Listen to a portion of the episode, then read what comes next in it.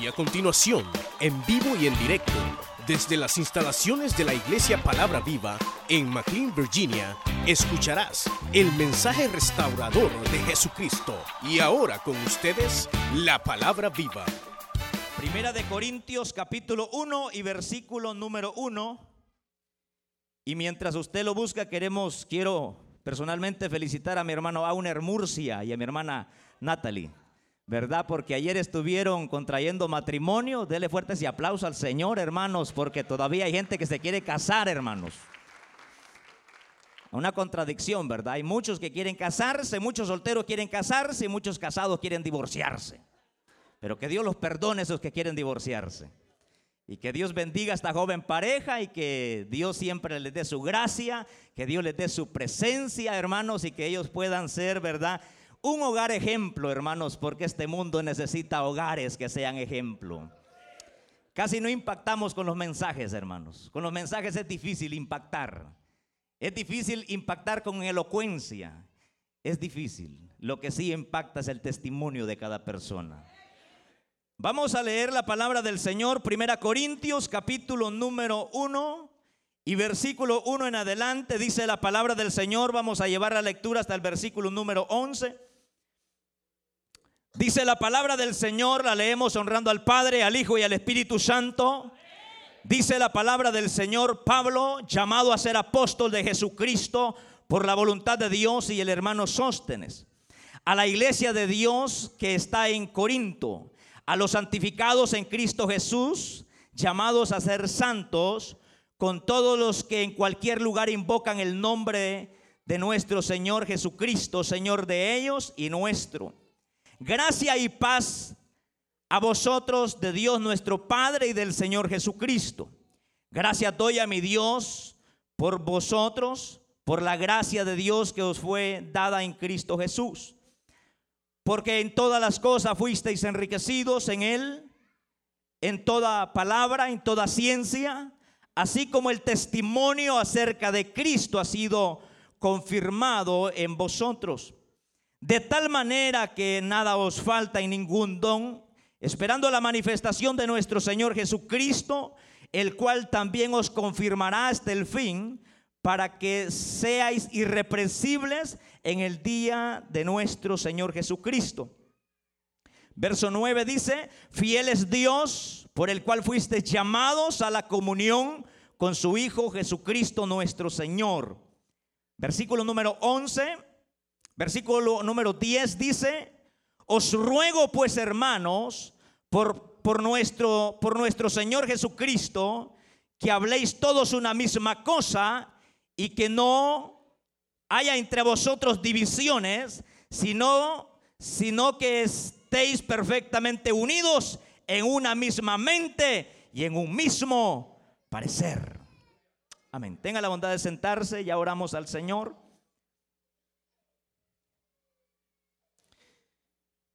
Queremos, hermanos, titulares de pensamiento bajo el tema La falta de honra limita el poder de Dios.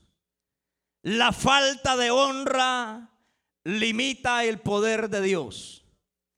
Queridos hermanos, la porción que hoy hemos leído, hemos leído una porción, hermanos, donde el apóstol Pablo le escribe, hermanos, a la iglesia de los Corintios una iglesia fundada por el apóstol Pablo, pero que en esta, en esta oportunidad, hermanos, hermanos, el apóstol Pablo les está recordando a la iglesia la posición que ellos tienen en Cristo Jesús les está recordando porque muchas veces se nos olvida que somos redimidos y redimida con la sangre preciosa de Cristo. Muchas veces, hermanos, se nos olvida que somos real sacerdocio. Muchas veces se nos olvida que somos nación santa y que somos pueblo adquirido por Dios. Entonces el apóstol les recuerda que principalmente son hermanos santificados pero no por obras humanas, sino que son santificados mediante el sacrificio de Cristo en la cruz del Calvario. Es decir, que la posición de la iglesia, hermanos, no es una posición adquirida porque usted ande una piedra en el lomo, no es una posición adquirida porque usted ande una cruz de ceniza en la frente, no es una posición adquirida por obras, sino que es una posición de santificación adquirida por medio de aquel que alumbró en la cruz del Calvario, que se llama Jesucristo, el Hijo de Dios, el que brilló en el Gólgota para darnos vida, para darnos vida eterna. Bendito sea su nombre para siempre. Es decir, hermanos, que muchas veces se nos olvida nuestra posición en Dios. El apóstol les dice, son santificados. ¿Sabe su posición en Dios, hermana? ¿Sabemos nosotros nuestra posición en Dios? ¿Sabemos que no somos cualquier cosa en este mundo? Somos redimidos. Y aparte de eso, le dice el apóstol Pablo, fueron redimidos y son llamados. Son santificados y son llamados a ser santos. Es decir, que tienen dos, dos cosas. Si usted nunca fue santificado, nunca fue llamado a ser santificado, nunca puede ser, puede, puede continuar en una santidad que es santidad progresiva. Es decir, que somos llamados, dice el apóstol Pablo, fuiste llamados a ser santificados y a ser santos. ¿Qué indica esto? Que tenemos una posición en Cristo que nadie se la puede quitar a usted. Pero si es verdad que tenemos una posición en Cristo, también somos llamados a escalar, como dice su palabra, que la senda del justo es como la luz de la grona que va de aumento en aumento, en aumento, en aumento, hasta que el día alcanza su perfección. Es decir, que luego está la otra posición de santidad perfecta. ¿Cuándo la vamos a tener, hermanos?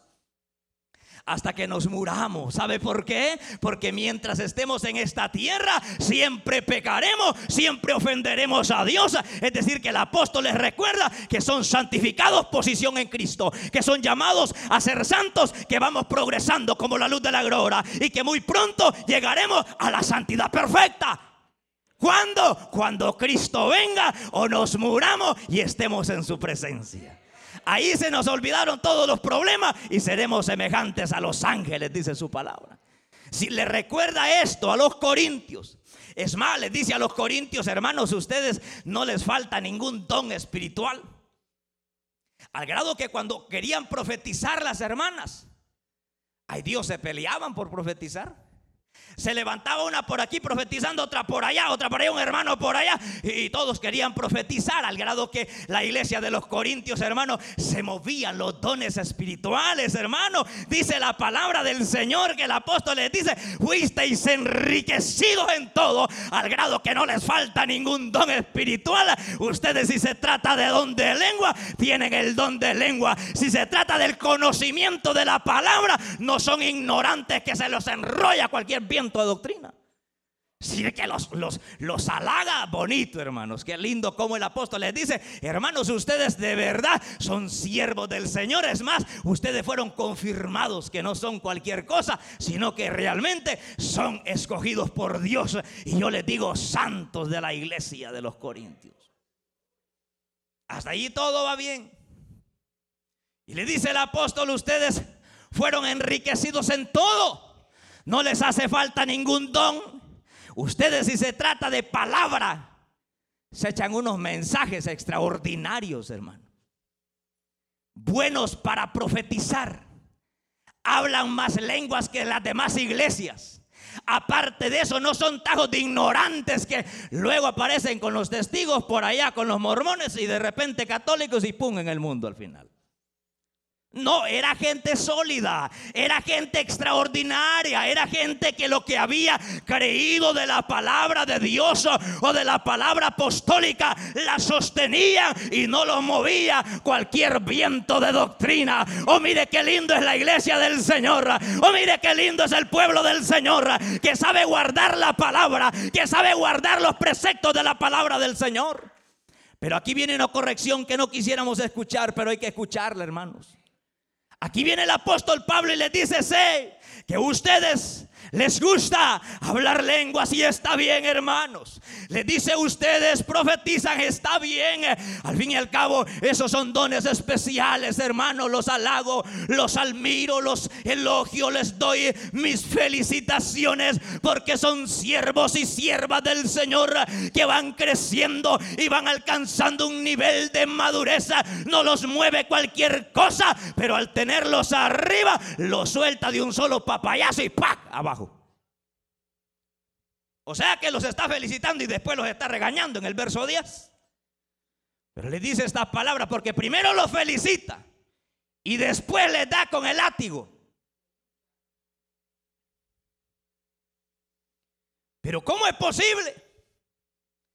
Fue posible, ¿sabe por qué? Dice el apóstol Pablo. He sido informado por una familia de Cloes que hay entre vosotros divisiones al grado que eso no es agradable ante los ojos de Dios. Al grado que muchos de ustedes han menospreciado y han dicho, ay hermanos, ahora ¿quién va a venir a predicar? Ah, hoy le toca al apóstol Pablo. Decían algunos, no, yo no soy ni de Pablo. Otros decían, no, a mí me gusta cómo predica Apolos. Otros no decían, no, a mí no me gusta cómo predica Apolo. A mí me gusta cómo predica el apóstol Pedro, decían. No, decían otros, yo quisiera mejor que predique el hermano Cefas. No, decían otros más espirituales, pero más fregados, más hechos leña que todo. Decían, no, a nosotros no, al fin al cabo no soy ni de Apolo, no soy ni de Pedro, no soy ni de Cefa, no soy ni de Pablo, yo soy de Cristo, dicen algunos. Mire qué tremendo, hay gente ignorante, hermano, que dice, no, yo no voy a la iglesia, hermano, yo pongo el internet, ahí oigo el mensaje por la radio, por el internet, yo no me congrego en la iglesia, déjeme decirle algo, la verdadera iglesia de Dios no se alimenta por medio del internet, no se alimenta por medio de la radio, la verdadera iglesia de Dios se reúne en este lugar día domingo para adorar y glorificar el nombre del Señor Jesucristo. Y el apóstol Pablo les dice, queridos hermanos, ustedes son ignorantes, en muchas cosas han sido enriquecidos, pero en algo han fallado y es en la honra a los siervos del Señor que han sido puestos como autoridad sobre ustedes. El tema que Dios me regalaba es la falta de honra limita el poder de Dios. Y ahí está el apóstol Pablo diciéndoles, hermanos, ¿por qué hay divisiones entre ustedes? ¿Por qué ponen la mirada en los líderes de la iglesia? Porque su mirada está enfocada en los líderes que van a predicar a donde ustedes. Porque su mirada y sus ojos están puestos en quién va a predicar o quién no. No importa si voy yo, no importa si va Pablo, no importa si va Apolo, no importa si va Pedro, no importa si va Cefa. Ninguno de ellos murió por ustedes. El único que murió por nosotros fue nuestro Señor y Salvador Jesucristo. No pongáis la mirada en los hombres, pone la mirada en el autor de las luces, en el Dios todo poderoso ¿Quiere usted desanimarse, hermano? ¿Quiere desanimarse? Ponga la mirada en los hombres. Y va a andar, pero bien desinflado, hermano. Si usted pone la mirada en los hombres, se va a desanimar.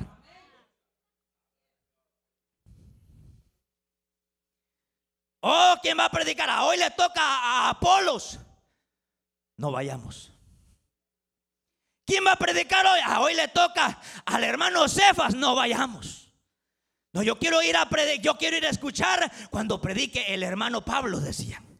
Entonces Pablo les quita esa religiosidad, les quita esa ignorancia, les dice, ustedes han fallado en algo, tienen dones espirituales. Si se trata de palabra, conocen la Biblia, saben dónde profecía, saben la palabra, hablan lenguas más que en otras iglesias, pero han fallado en algo y no han sabido honrar a los siervos del Señor.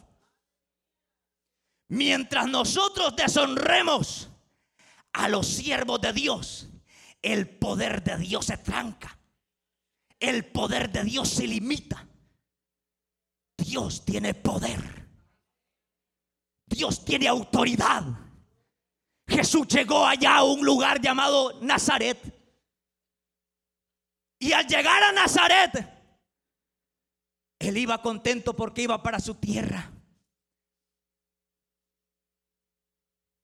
Y dice la palabra, y no pudo hacer, no que no quiso, no pudo hacer ningún milagro. Tan solo que puso las manos en algunos enfermos y algunos fueron sanados. Pero ¿saben qué radicó la falta del poder de Dios? ¿Sabe dónde radicó la falta del poder de Dios? No radicó en Cristo, porque Cristo nunca pierde su poder. Él tiene poder sobre todas las cosas, pero nosotros sí le ponemos límite al poder de Dios, al grado que la gente decía, ¿y quién es este? Que no es el hijo de María, que no es el hijo del carpintero, si nosotros, sus hermanas, están aquí con nosotros. San Marcos capítulo 6, verso 6, usted lo puede leer en su casa, pero hubo menosprecio a Cristo. No que Jesús haya perdido su poder. Jesús nunca ha perdido su poder, queridos hermanos. Pero dice la palabra del Señor que Jesús no pudo hacer ahí ni un milagro. Óigame, ¿hasta dónde llega la incredulidad del hombre?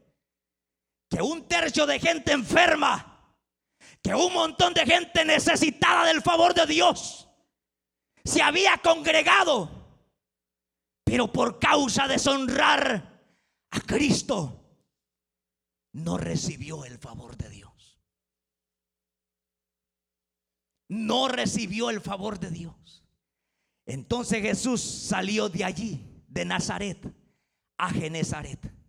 Y cuando se dieron cuenta en Genezaret que Jesús iba llegando, Toda la noticia se regó y dijeron, ahí viene el que levanta a los enfermos, ahí viene el que levanta a los paralíticos, ahí viene el que da vista a los ciegos, ahí viene el que limpia a los leprosos, tráiganlos, tráiganlos, porque viene Jesús de Nazaret a nuestra tierra y él va a sanar y él va a libertar, pero donde radicó la victoria, en la honra, en la honra a Cristo Jesús de Nazaret. La honra trae beneficio a nuestras vidas. Que se lo merezca la persona.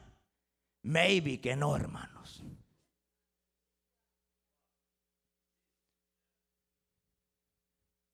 Porque algunos no nos merecemos ser honrados, hermanos. Había un hombre que no era merecido de honra, llamado Elí.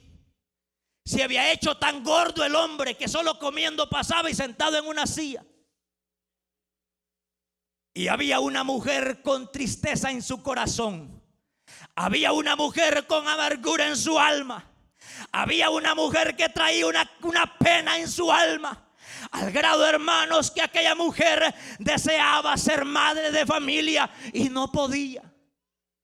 Aquella mujer quería ser madre de familia y no podía. Dice que en una oportunidad Ana se fue para el templo y comenzó a decirle al Señor, Señor, dame un hijo y si tú me das un hijo, yo te lo entregaré para que sirva en tu obra. Yo te lo traeré a este lugar para que sirva en tu obra. Y dice que Elí estaba viendo a Ana y Ana estaba tan triste y tan acongojada que no hablaba en su oración, sino que únicamente él movía sus labios, movía sus labios y sabe, hermano, dice que aquel hombre llamado Elí le dijo, hey mujer, digiere tu vino y vete. Este lugar no es lugar para venir a estar borracho. Tan desubicado andaba ese siervo que pensó que la mujer andaba borracha. Andaba bien desubicado el mentado Elí. Pero ¿sabe qué le dijo ella? Ella no se puso a decirle, mire señor Elí, usted es un sinvergüenza, bien los males rumores se oyen, se oyen que usted es un pícaro, ni ha sabido criar a sus hijos, mire sus hijos lo que andan haciendo, no, ¿sabe qué dijo Ana? No, mi señor, no, mi señor, mi alma está angustiada porque he pedido un hijo y no lo puedo tener, así como andaba aquel siervo de desubicado, le dijo Ana, de acuerdo a tu fe y porque me has honrado, así como lo has creído, que así sea, Ana. Vete en paz. Y aquella mujer salió embarazada y tuvo un hijo, no porque el hombre tenía el poder, sino porque supo honrar al siervo que Dios había puesto en ese lugar.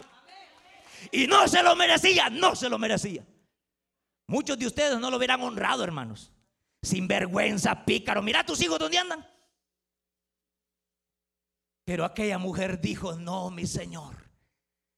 Ahí salió el más grande juez y profeta de Israel, llamado Samuel.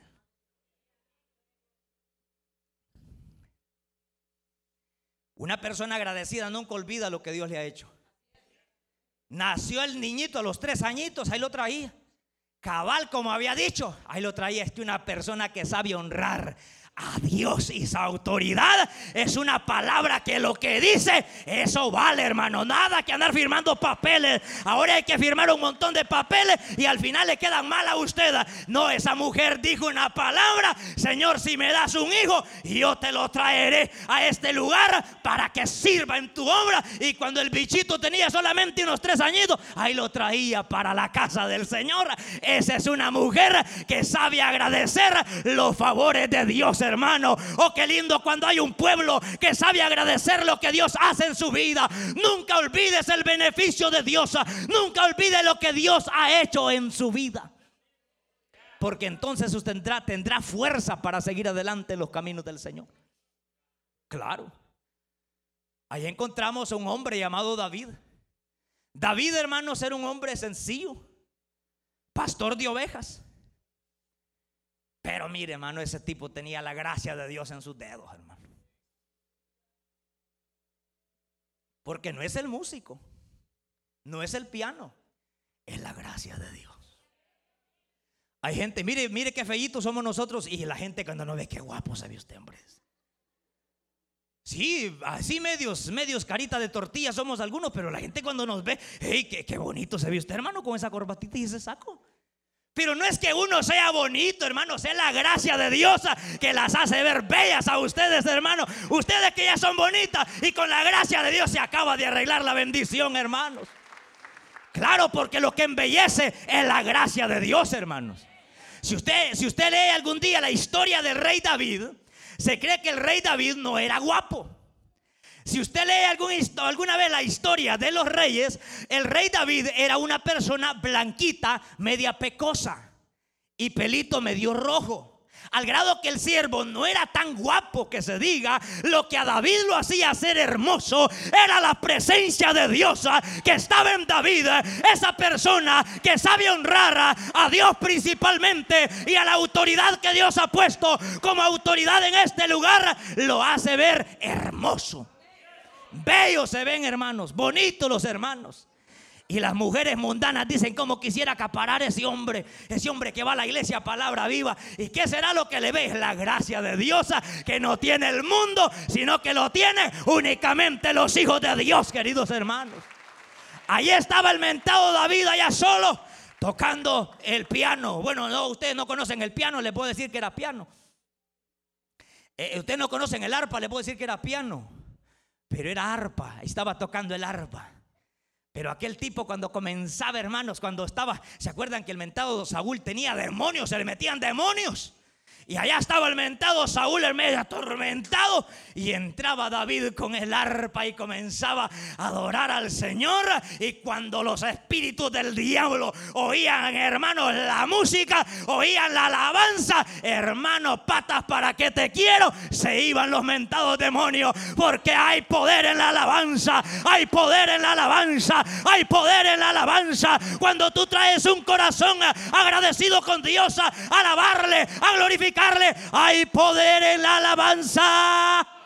Cuando vengamos a este lugar, alabemos el nombre del Señor, porque hay poder en la alabanza.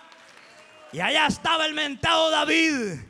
Y tan desubicado andaba aquel hombre. Óigame, tan desubicado andaba el mentado el rey Saúl, que después quería matar a David, hermano. Se lo quería bajar siguiéndolo por gusto.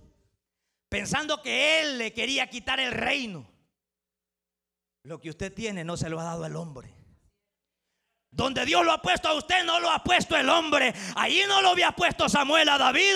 Allí no lo había puesto Saúl a David. Allí lo había escogido el dulce cantor de Israel, Jesucristo, Rey de Reyes, Señor de Señores, el Alfa y el Omega, el Dios de Israel. Había escogido a David para que sea el dulce cantor de Israel. Claro. Allá estaba, hermanos. Y mire, dice la palabra del Señor que en una oportunidad del Saúl por andar siguiendo a David, David se metió en una cueva. Estaba metido en una cueva. Y Saúl allí también se metió a hacer sus necesidades a la cueva. Mire qué extraordinario. Y todos le decían, esa es la gracia de Dios sobre ti, David. Agarra tu espada y córtale la cabeza, hijo del diablo. Al fin y al cabo, tú ya eres rey de Israel. Pero David sabía honrar. Mire hermano, yo siento la gloria de Dios en este lugar. Porque cuando sabemos honrar, aunque el siervo Saúl andaba desubicado, aunque el siervo Saúl no estaba haciendo las cosas bien, había olvidado los preceptos de su palabra. Pero David sabía que él no era quien para tomar la espada y quitarle la vida al ungido de Jehová. Y él dijo, guárdeme Jehová, que levante mi espada contra el ungido no tocaré al ungido porque ha sido puesto por Diosa y Él es el rey sobre Israel. Reconocer eso, hermano, cuesta. Pero cuando lo logramos, Dios te abre puertas.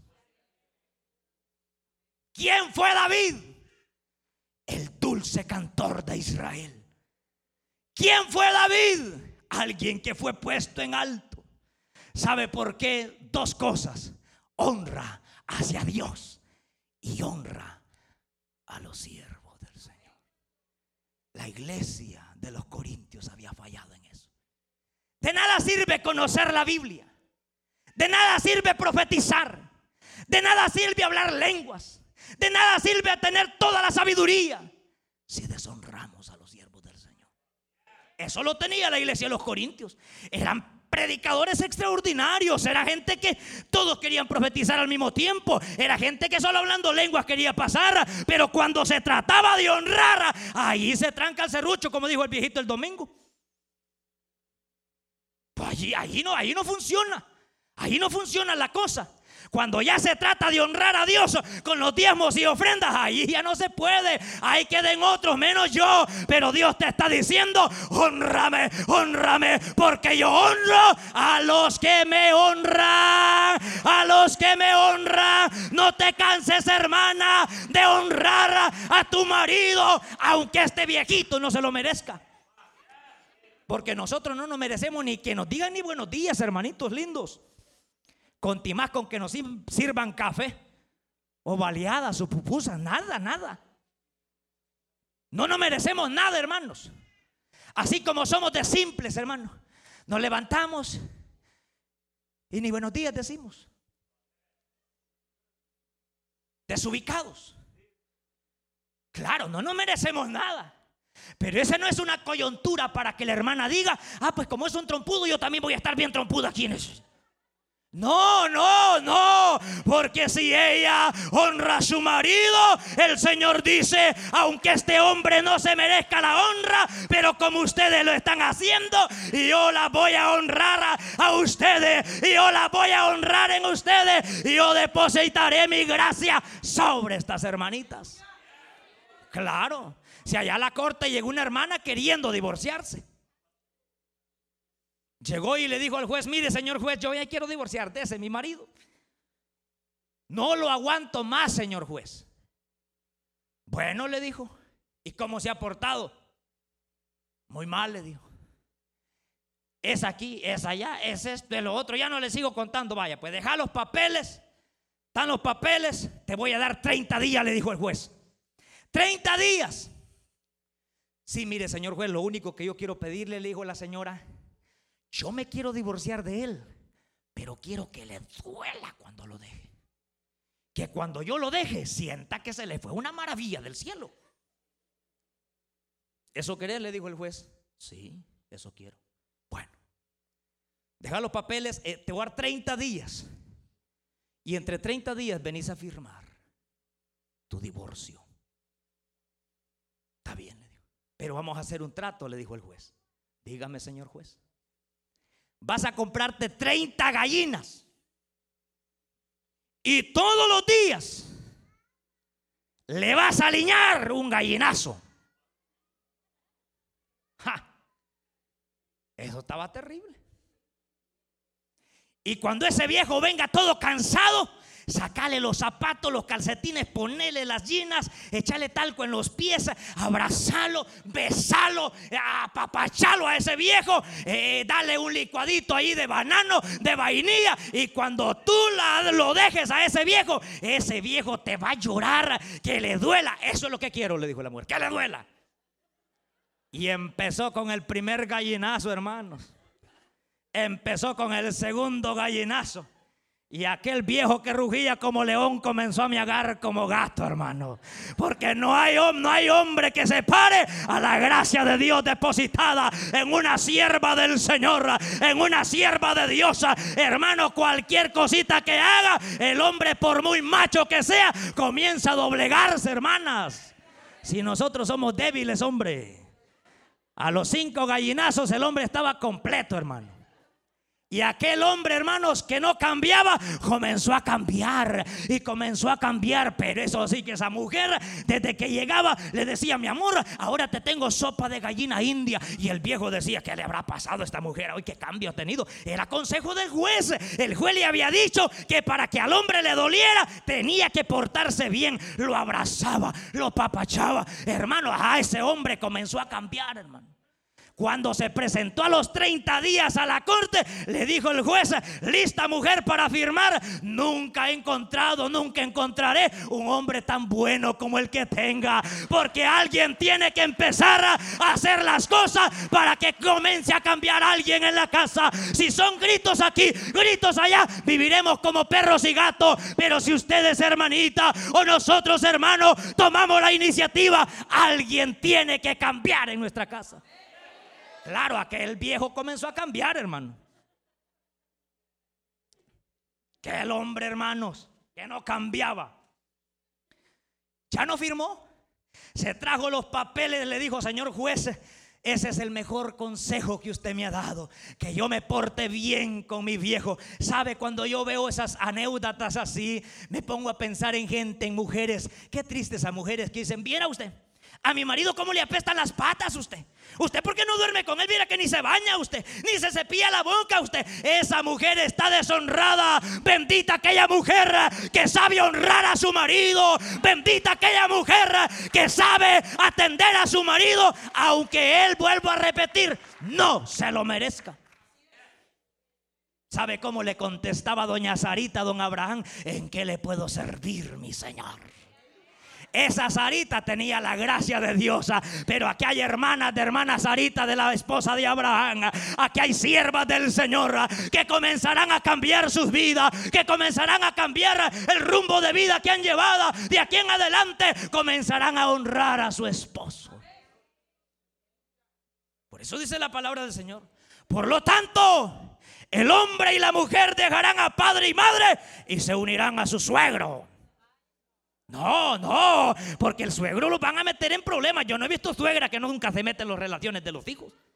Viejita metida tiene que componerse de hoy en adelante. No tiene que andar con cosas. Si su hija se casó con ese viejito que hoy está haciéndole la vida imposible, es decisión de ella.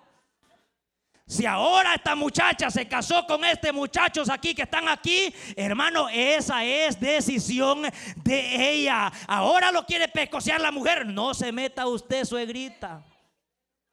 Porque usted no le dijo, casate con él, casate con ella. No, si se lo está llevando la fregada, que busque a Dios primeramente y que busque la autoridad de casa, que busque la autoridad de Dios que ha sido puesto en este lugar para que el matrimonio vuelva a florecer en las manos del Señor. No, la gente lo que hace es que le cuenta a los amigos, que le cuenta a la suegra, le cuenta al suegro. No le cuente ni a la suegra, ni al suegro, ni a los cuñados, a nadie sus problemas. Sepa quién le cuenta sus problemas. Usted no crea que el rey David iba a meter a cualquier chambroso a la casa real. Usted no crea que el mentado David después de, de, tocar salía. Y ¿saben qué muchachos? Allí fui a la casa del rey, pero vieron a ese rey, se lo está llevando el diablo muchachos. No, cuando él salía, él daba la música como debía de ser. Y aquí nada ha pasado, nada ha pasado, nada ha pasado. Cuando usted esté pasando problemas, no se los cuenten a nadie, consúlteselos a Dios y hable con su pareja. Claro, todos los matrimonios tenemos problemas. La cosa no es que lleguen los problemas, la cosa es cómo solucionamos los problemas. Si lo solucionamos a gritos, a golpes, a patadas y cómo. No, la cosa no es que lleguen porque los problemas siempre van a llegar. Tarde o temprano los problemas van a llegar. Pero la cosa es que si esos problemas están en la mano del Señor y hemos sabido honrar a nuestro Dios y hemos sabido honrar a la autoridad de casa, entonces tendremos la gracia de Dios para resolver los problemas que se nos dan en nuestra vida. Claro, ahí está la gracia de Dios. Ahí está la gracia de Dios. Ahí está el poder de Dios. Entonces la iglesia había puesto la mirada en los líderes de la iglesia. Entonces la iglesia comenzó a menguar. Y Pablo les dice, no pongan la mirada en nadie más. Pongan la mirada en el blanco perfecto que es Cristo Ahí está el secreto. Sepan honrar a los siervos del Señor. Sepan honrar a los hombres de Dios. Ahí está el secreto. Ya no seguimos predicando. Suficiente con los gritos que hemos pegado. El sabio a señas y el resto ya lo conoce usted. Si usted quiere la bendición de Dios, ay que estoy enfermo, ay que me duele la columna, ay que me duele la rabadilla, ay que conjuntivitis, ay que colitis. Honre, hombre. ¿Cómo está el nivel de honra? ¿Sabe honrar a su esposa? Los hermanos estaban contentos ahorita, hermanas, pero ahorita viene para ellos, hombre. Sepamos honrar, hermanos. ¿No se lo merece la mujer? No se lo merece. Pero cuando lo hagamos, dice el Señor, esta mujer está sembrando. Y yo le voy a dar una cosecha grande. Claro. ¿Cuántas siembras usted habrá hecho? Y esa es la cosecha que hoy está teniendo. Allá se quedó aquel montón de gente enferma en, en Nazaret enfermos con problemas, necesitados de un milagro de Dios. Y allí no se perfeccionó el poder de Dios. El poder de Dios se perfecciona donde hay honra para los siervos del Señor. Por eso dice la palabra del Señor el apóstol Pedro, que nosotros como hombres debemos de honrar a Dios y honrar a nuestras mujeres. Para que nuestras oraciones no sean interrumpidas. Porque nosotros podemos orar, hermanos. Nosotros podemos profetizar, podemos predicar, podemos hacer cualquier liturgia. Todo eso lo hacían los corintios también. Pero habían fallado en el amor. Porque la base fundamental de la vida cristiana no es predicar, hermanos. No es una posición en la iglesia. Es el amor hacia nuestro hermano. Si el amor hacia nuestro hermano está completo, estamos completos con el amor hacia Dios. Sepamos honrar. Hijos, honremos a nuestros padres. Viejitos no se lo merecen. O probablemente sí. Viejitos que solamente lo que nos daban era puros fajazos en el humo y nos reventaban hasta el humo. Una vez mi papá me reventó la faja en el humo. Pero yo lo honro. Todos los días le llamo. 365 días tiene el año. 365 llamadas hago en el año. Y no le doy propaganda al Voice Revolution. No. Pero 5 dólares me duran para dos años, para dos meses, hermano. Aló, ¿cómo está, viejita? La bendigo en el nombre de Jesús. ¿Cómo está? Muy bien, hijo. Vaya, bendiciones. Feliz día, bye. No como ustedes que se acaban los 10 dólares en el mismo ratito. Todos los días le llamo, todos los días. Ahí está mi esposa que es testigo. Ya llamaste a tu mamá hoy, sí, ya estuvo ya. Qué rápido llamaste, 30 segundos, va. Pero nada cuesta. Hoy para la Navidad entonces le envío su regalo y todo el año bien desconectado de la viejita. Honrelos. Hoy para el año nuevo, viejita, aquí te mando tu bendición. Y todo el año no sabes, ya se murió, saber cómo está la viejita. Pero esa honra te traerá bendición, hermano. Esa honra te traerá bendición. Esos hijos que honran a sus padres, esos hijos serán bendecidos, hermano. Esos hipotes garantizado está que la gracia de Dios estará en ellos porque saben honrar a sus padres y aunque ese viejito y esa viejita no se lo merezca, pero están honrando a sus padres, dice la palabra del Señor, honra a tu padre y a tu madre, que es el primer mandamiento con promesa. No dice honra a tu padre y a tu madre si se portan bien. No. Dice honralos.